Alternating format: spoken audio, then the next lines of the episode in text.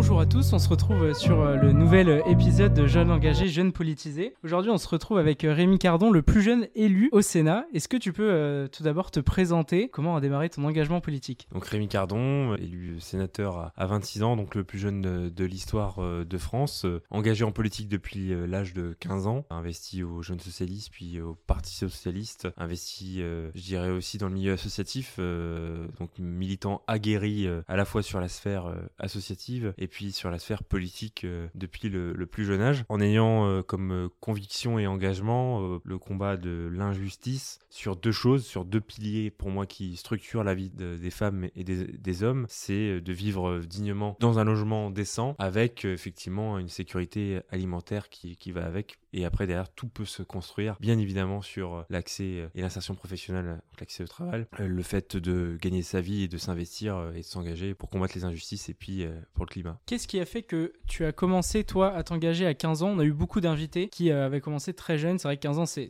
très très jeune. C'était quoi? C'est un engagement dans un lycée? C'est quoi on s'engage aussi jeune? Plusieurs raisons. Déjà, la sphère familiale était plutôt aguerrie à la politique. La bibliothèque était aussi aguerrie à la politique et puis, moi, je suis parti d'un principe, c'est que la politique, c'est la vie de la cité. Et donc, euh, dans la vie de la cité, il y a le fait de faire vivre son collège, son lycée. Euh, et donc, euh, j'ai forcément été délégué de classe très tôt, bien évidemment. Toujours l'art de vouloir représenter les autres, représenter les intérêts, l'intérêt d'un collectif dès le plus jeune âge. Et justement, je disais que quand vous organisez un tournoi de foot, un tournoi d'athlétisme ou de handball dans un lycée, vous faites de la politique. Vous faites une action qui euh, fait vivre la cité, son lycée, pour euh, effectivement euh, accentuer une activité sportive et donc c'est de la politique. Et donc à 15 ans au MGS, on, commence par quoi? On a eu Emma Rafovic qui nous a parlé du MGS, nous a parlé de formation, de débat. Quelle était ton expérience toi En soi, alors pour les jeunes socialistes, on peut y être jusqu'à 30 ans. Et puis surtout, je dirais que ce qu'on y apprend, c'est la capacité de, de débattre, la capacité d'avoir un esprit critique. Après, il y a beaucoup de travail sur soi euh, tu peux euh, rentrer euh, à la fois dans du débat, la réflexion collective, mais aussi un travail sur soi-même. Et en fait, limite, c'est le collectif qui te pousse à travailler sur, soi sur ton esprit critique, sur la manière d'interpréter des faits divers, la manière de, comprendre les enjeux de la société. Et c'est en ça que c'est une école intéressante. Alors après, on ne fait pas forcément tout chez les jeunes socialistes. Moi, j'ai aussi œuvré dans l'éducation populaire en parallèle, même si euh, on fait l'éducation populaire aussi euh, chez les socialistes. Je me suis fortement investi, bien évidemment, dans les sphères comme les CMA euh, ou Léo Lagrange pour à la fois me former personnellement sur le BAFA, le BFD après. donc déjà, vous savez, on, se responsabilise quand on sait qu'on a un esprit critique et on, se positionne plutôt comme animateur ou formateur de jeunes, de très jeunes, parce que là, forcément, c'est des très jeunes. C'est là où on, comprend le costume et on se dit qu'on on veut s'investir, on, voit qu'il y a un intérêt euh, fort et qu'on apprécierait d'ailleurs même qu'on ait des, aussi des bonnes rencontres d'animateurs, de professeurs, voilà, qui, euh, soit l'éducation populaire ou l'éducation nationale, euh, les, rencontres de personnalités qui t'apprennent, qui t'enseignent, qui te construisent politiquement, c'est essentiel et on le voit. Hein, en fonction des rencontres, on peut à la fois sortir des, sacrés individus et la somme en est un beau centre de formation. Je me suis renseigné et j'ai vu que tu as été élu, enfin la première fois que tu as été élu c'est au CIPAL. Quelle est l'élection? Comment tu l'as vécu toi? Et à quel âge? Donc à 19 ans, j'ai été élu d'une ville de 4500 habitants euh, qui s'appelle Camon, euh, ville euh, au niveau des ortillonnages à côté d'Amiens. Cette ville, bah, c'était pareil, là encore, l'enfant du village assez investi à la fois sur Amiens, sur Camon. Je me suis dit que je pouvais prendre toute ma part dans un engagement concret, d'aller prouver et de basculer sur une autre échelle puis j'ai fréquenté forcément euh, les conseils académiques de la vie lycéenne, le conseil national de la vie lycéenne, donc euh, les, strates euh, ministérielles et du rectorat pour représenter les lycéens. J'ai fait effectivement le conseil régional des jeunes, j'ai fait énormément d'instances jeunesse, et donc je me suis dit, voilà, on va se confronter à la sphère plus jeunesse, mais la vie de tous les, jours qui structure des politiques publiques sur un territoire. Et du coup, l'élection sénatoriale À 19 ans, j'avais la chance d'être conseiller municipal. Par la suite, en faisant un mandat, je sors effectivement à, 26 ans, sénateur, et donc euh, j'embrayais euh, mon deuxième mandat de conseiller municipal, euh, où par la suite j'ai eu la chance de devenir sénateur de la Somme. Donc une responsabilité qui m'oblige à la fois de m'engager pour celles et ceux qui ont fait le bon choix, le choix de Rémi Cardon le soir du, 26 septembre 2020, pour plusieurs raisons. Moi j'ai raconté une certaine histoire histoire et, et j'ai eu des propos très transparents lors de ma campagne. Un sénateur, ça doit être un facilitateur de vos projets pour la réussite de votre mandat. Je m'y oblige à continuer au quotidien pour les grands électeurs, les élus de la Somme, mais aussi le grand public, parce que je pars du principe qu'en fait, les gens votent aussi pour les sénateurs alors vous allez me dire, bah non, euh, c'est les grands électeurs. Bah non, puisqu'ils votent euh, bien évidemment pour les municipales, les départementales et les régionales, et ce sont ces grands électeurs-là qui décident. Pour moi, c'est essentiel de le rappeler. Euh, c'est un, suffrage universel indirect, mais en fait, il, est, il touche directement les gens. Je voulais parler de l'élection, mais tu m'as devancé, c'est parfait. Quel est le rôle d'un sénateur? Alors, moi, j'avais dans mon bilan euh, mi-mandat, puisque euh, ça fait trois ans que je suis élu, euh, je suis parti effectivement d'une caricature qui était où on m'a dessiné entouré de, de, personnes plus âgées et où je dis qu'est-ce que je fous là? Donc dans ce livre, je réponds jeune sénateur et alors? Point d'interrogation. Et là je développe à la fois ma force de travail, mes actions au Sénat et dans la Somme. Ça consiste en on est législateur donc on a la lourde tâche de amender, rénover euh, la loi, de créer parfois des, espaces de, régulation. Euh, et puis euh, également, j'avais résumé, puisque c'est la question que souvent on me pose, que ce soit des, très jeunes ou des journalistes, on me dit bah, résumez en trois mots votre mandat ou votre fonction. Moi c'est très simple, c'est écoute, l'écoute, puisqu'on fait 5 à 10 mairies par semaine. Donc on a une capacité d'écoute très développée. La représentation, représentation j'essaie d'être là aux endroits où euh, il est essentiel d'être là, sur le devoir de mémoire en particulier, sur des événements où euh, il y a des inaugurations qui poussent une dynamique dans une collectivité, et puis euh, sur également, je dirais, des, des événements plus structurels où les décisions se prennent, type des communauté de communes ou des événements. Euh. Et puis le dernier mot, euh, le dernier mot que j'avais employé, euh, au-delà de l'écoute, la représentation, c'était le débat, le débat parlementaire. Le mot débat est essentiel. Dans cette maison, on peut débattre. Dans cette maison, on peut pousser des contradictions. Et il me semble que c'est le principe de la démocratie. Quel est le, quotidien d'un sénateur Au moment du réveil, au moment du coucher, quelle est une journée type Mon quotidien, c'est très simple, sans rentrer dans la caricature. Je mets forcément la radio quasiment en me levant. Je ne dirais pas la radio puisque j'ai peur que certains me jugent, mais euh, en tout cas, euh, que ce soit France Inter ou France Info, euh, ça tourne souvent autour du service public. J'écoute attentivement les différents faits d'actualité, je scrolle sur mon téléphone et effectivement, je démarre, je me prépare et je pars directement. J'analyse ma journée, mon agenda, et j'essaye de, voir ce que je dois avoir en tête dans la journée, les objectifs que je me mets je me mets des objectifs dans la journée. Tel rendez-vous, qu'est-ce qu'il faut que j'obtienne? Tel rendez-vous, qu'est-ce qu'il faut que je fasse? Parce que euh, c'est comme ça que il me semble qu'on trouve du sens euh, dans ce qu'on fait. Et surtout, j'ai la volonté d'essayer d'avoir une, une activité euh, dense en évitant quand même la dispersion euh, dans trop de sujets. Euh, alors, euh, voilà, on essaie de calibrer sur un certain nombre de sujets qui me tiennent à cœur et qui sont en fait essentiels pour la société, que ce soit sur la rénovation thermique de nos logements, que ce soit sur la question de la sécurité alimentaire pour nos jeunes, mais aussi nos moins jeunes. Donc, de piliers sur lequel je travaille, les questions autour du numérique. En tout cas, tout ce qui peut transformer la société et qui est un enjeu social et environnemental, c'est pour ça que je me lève tous les matins. À côté de la vie politique, tu as commencé des études euh, effectivement une année de prépa euh, éco. Euh, j'ai ensuite fait une L2 en éco-gestion à la fac. par la suite, j'ai fait une licence, master spécialisé dans l'économie du numérique, où j'ai eu la chance d'être en alternance, où j'ai pu travailler auprès d'une association qui accompagne euh, et qui appuie euh, les entrepreneurs, créer soit leur boîte, soit la création, soit la reprise. Donc travailler forcément et fortement dans euh, la sphère entrepreneuriale.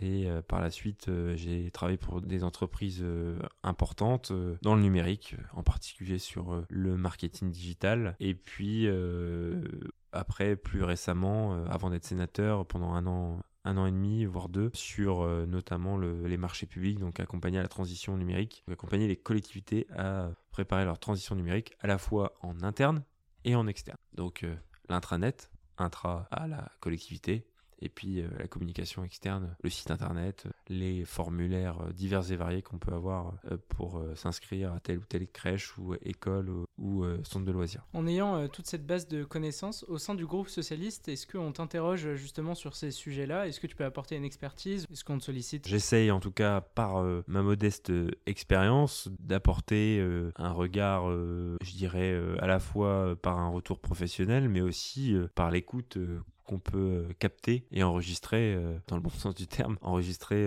lors de nos rencontres auprès d'usagers, d'élus. Quand je vais dans un événement, je suis en représentation. J'assume la représentation. C'est-à-dire je discute avec tout le monde. Même celles et ceux qui pourraient être gênés de discuter avec le sénateur, moi je ne le suis pas. le but du jeu, c'est de faire connaissance, apprendre à se connaître et euh, de comprendre ces enjeux. Si, vous savez, moi je pars du principe, euh, si on ne s'intéresse pas aux gens, euh, les gens ne s'intéresseront pas à nous. J'ai vu que tu étais secrétaire de la commission des affaires économiques. déjà, qu'est-ce qu'une commission des affaires économiques et en quoi ça consiste d'être secrétaire de cette commission? Secrétaire donc en affaires économiques, on a la lourde tâche d'avoir plus de réunions déjà, puisqu'on a des réunions de bureau qui structurent tout le planning de la commission affaires économiques. Donc on fait des choix avec la présidence et les vice-présidents sur euh, les auditions qu'on pourrait faire, la ligne euh, et l'orientation aussi de la thématique sur lequel euh, orienter. Et puis euh, voilà, il y a quelque chose à travailler en ce sens. L'avantage de ça, c'est qu'on a la chance de d'influencer parfois ou de diriger quand ça part d'un bon sentiment et, d'une actualité chaude. généralement, c'est aussi un bon moyen d'orienter le débat de la commission aussi à plusieurs. Hein. C'est pas juste la voix d'un seul homme ou d'une femme, mais en tout cas puisqu'on en débat en bureau, euh, il y a des chances aussi que ça soit débattu aussi, euh, tout simplement en commission. Au sein du, euh, du, Sénat, du coup, il y a plusieurs forces politiques. Comment elles s'organisent, ces forces-là? Elles s'organisent de manière assez simple. Vous avez une gauche et une droite. Vous avez une majorité sénatoriale qui est en fait la droite dans son ensemble. J'y mets bien évidemment sans hésitation à la fois les centristes qui votent beaucoup trop régulièrement, si c'est pas à 90% du temps, avec la majorité sénatoriale, donc les LR, et puis même euh, la majorité présidentielle, qui n'a pas du tout de majorité puisqu'ils sont 24 euh, au Sénat, mais qui euh, au final aussi votent ou partagent un peu leur voix en fonction des textes, mais quand même, ils votent souvent avec les mêmes orientations que la majorité sénatoriale. Donc il y a une gauche et une droite. C'est clair, net et précis. On avait posé la question à Elodie Bouzid, qui est élue au conseil régional. C'est vrai que pour elle, ça a été difficile de s'installer au milieu d'un hémicycle qui était au conseil régional d'Île-de france qui était plutôt âgé. En plus, le Sénat, euh, toi dans ton cas, euh, a une réputation pour être euh, âgé. La moyenne d'âge, je crois, elle se situe autour des 58 ans. Comment tu as fait pour installer ta voix au sein de cet hémicycle Comme je l'ai toujours dit, si je peux le faire, vous pouvez le faire. Et quand je dis ça, c'est que c'est une question de volonté. Et donc, c'est pas une question d'âge. La question de l'âge, au final, ce qui est intéressant là-dedans, dans la question d'âge, c'est que chacun a ses expériences, chacun a ses ressentis. Moi, désolé, je ne raisonne pas forcément comme certains collègues, puisque moi, j'ai vécu que la mondialisation donc je peux pas dire que c'était mieux avant. J'ai pas vécu avant. J'ai vécu post 90, la mondialisation. Donc euh, voilà, déjà, donc vous voyez que Déjà rien que sur le ressenti de la société euh, française, on voit bien qu'il y a une vraie différence euh, sur la façon de voir les choses. L'histoire, je la connais, l'histoire de France avec quelques faits structurels que j'ai identifiés par mes cours et par les bouquins, etc. Très bien, mais moi je l'ai pas vécu. Et donc c'est vrai que là-dessus, on peut avoir des, des regards totalement différents. Et c'est ça qui a enrichi le scénario d'ailleurs. Ça ne veut pas dire de, comment dire, oublier son histoire. Non, pas du tout, au contraire. Mais on ne perçoit pas de la même manière quand on a vécu et quand on a justement euh, pas vécu euh, ces, différentes euh, époques, ou la belle époque, les 30 glorieuses, ou voilà. Globalement, on n'a pas la même persuasion de la société. Je préfère avoir justement plusieurs personnes qui euh, ont vécu euh, dans la chronologie euh, de manière très différente et qui peuvent apporter un avis parfois différent, parfois convergent. Et donc c'est ça qui est intéressant, c'est ça qui fait l'honneur de la maison. Ensuite, en réalité, vous savez, en politique, dans les entreprises, on dit que au Sénat c'est vieillissant, mais en fait,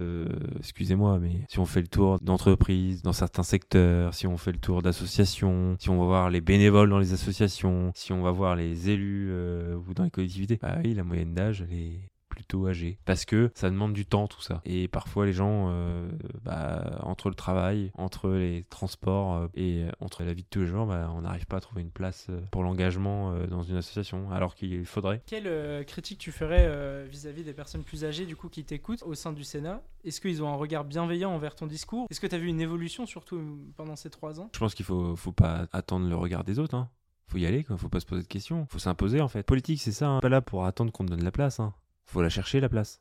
Et la, chercher pour plusieurs raisons. Parce que tu as des convictions, parce que tu as une volonté de faire avancer et de transformer la société, et parce que tu as effectivement, tu penses que tu es une personne qui euh, aura une certaine influence, qui aura euh, capté ce qu'il faut pour le pays, sans aucune prétention. Il faut, faut pas se poser la question sur qu'est-ce qu'ils vont penser de moi. Oh là là. Enfin non, au contraire, j'ai envie de te dire, c'est plutôt dans l'autre sens. Comment je vais faire pour les influencer? On est à peu près à mi-mandat, je crois. Quelle critique tu ferais justement de ton mandat? Et qu'est-ce que tu aimerais améliorer pour les trois prochaines années? Ce que j'aimerais euh, améliorer, c'est que euh, en réalité, on voit la, difficulté pour le parlementaire, c'est euh, la dispersion sur les sujets qui sont nombreux c'est euh, de essayer de répondre à diverses sollicitations qui euh, parfois consomment du temps. C'est euh, aussi le grand public qui te demande des choses sur tel ou tel sujet. Donc c'est ça la difficulté, c'est de savoir dire non parfois, ou alors savoir dire bah non désolé ça sera pas là maintenant, ça sera pas dans une semaine, ça sera quand on aura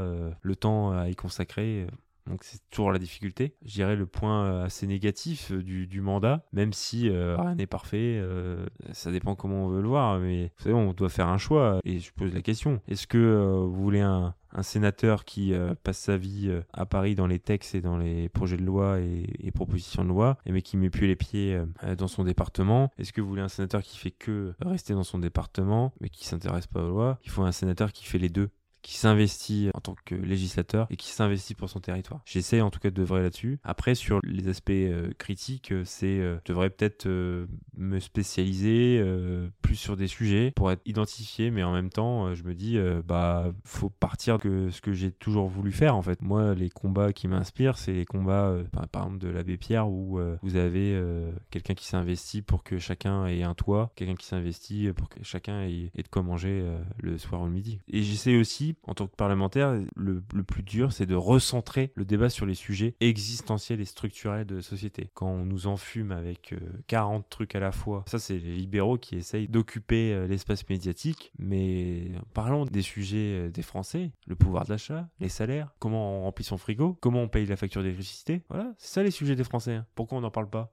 Si, on essaie d'en parler, mais à chaque fois, euh, il y a toujours un truc, un fait divers qui va animer la galerie. Après, on va s'exciter avec un projet de loi sur l'immigration. Et moi, je pense que mon combat avec d'autres collègues, avec euh, les militants, les camarades, c'est d'influer le débat médiatique et de la bataille culturelle. On doit l'orienter sur l'essentiel, la vie des gens en fait. Si on veut changer la vie des gens, faut parler de la vie des gens, pas compliqué. Hein. J'ai vu que un sénateur recevait beaucoup de mails. Qu'est-ce qu'il reçoit comme type de mail? Vraiment tout sur le droit d'asile, sur des sujets d'amendement euh, très techniques, euh, sur tel ou tel projet de loi ou sur le PLF. Ça peut être aussi des demandes très spécifiques. bah, on n'a pas eu le décret de machin qui est sorti, du coup moi je peux pas être sapeur-pompier, enfin voilà, euh, ça peut être euh, très récemment, euh, ah bah voilà, dans mon PLU, donc le plan local d'urbanisme, on nous impose telle réglementation, mais du coup ça veut dire qu'on peut pas faire la rénovation à l'extérieur de la maison en question, donc qu'est-ce que je fais monsieur le sénateur? Je ferme les yeux, j'accepte, enfin position embarrassante de maire qui s'interroge. En fait c'est beaucoup d'interrogations et aussi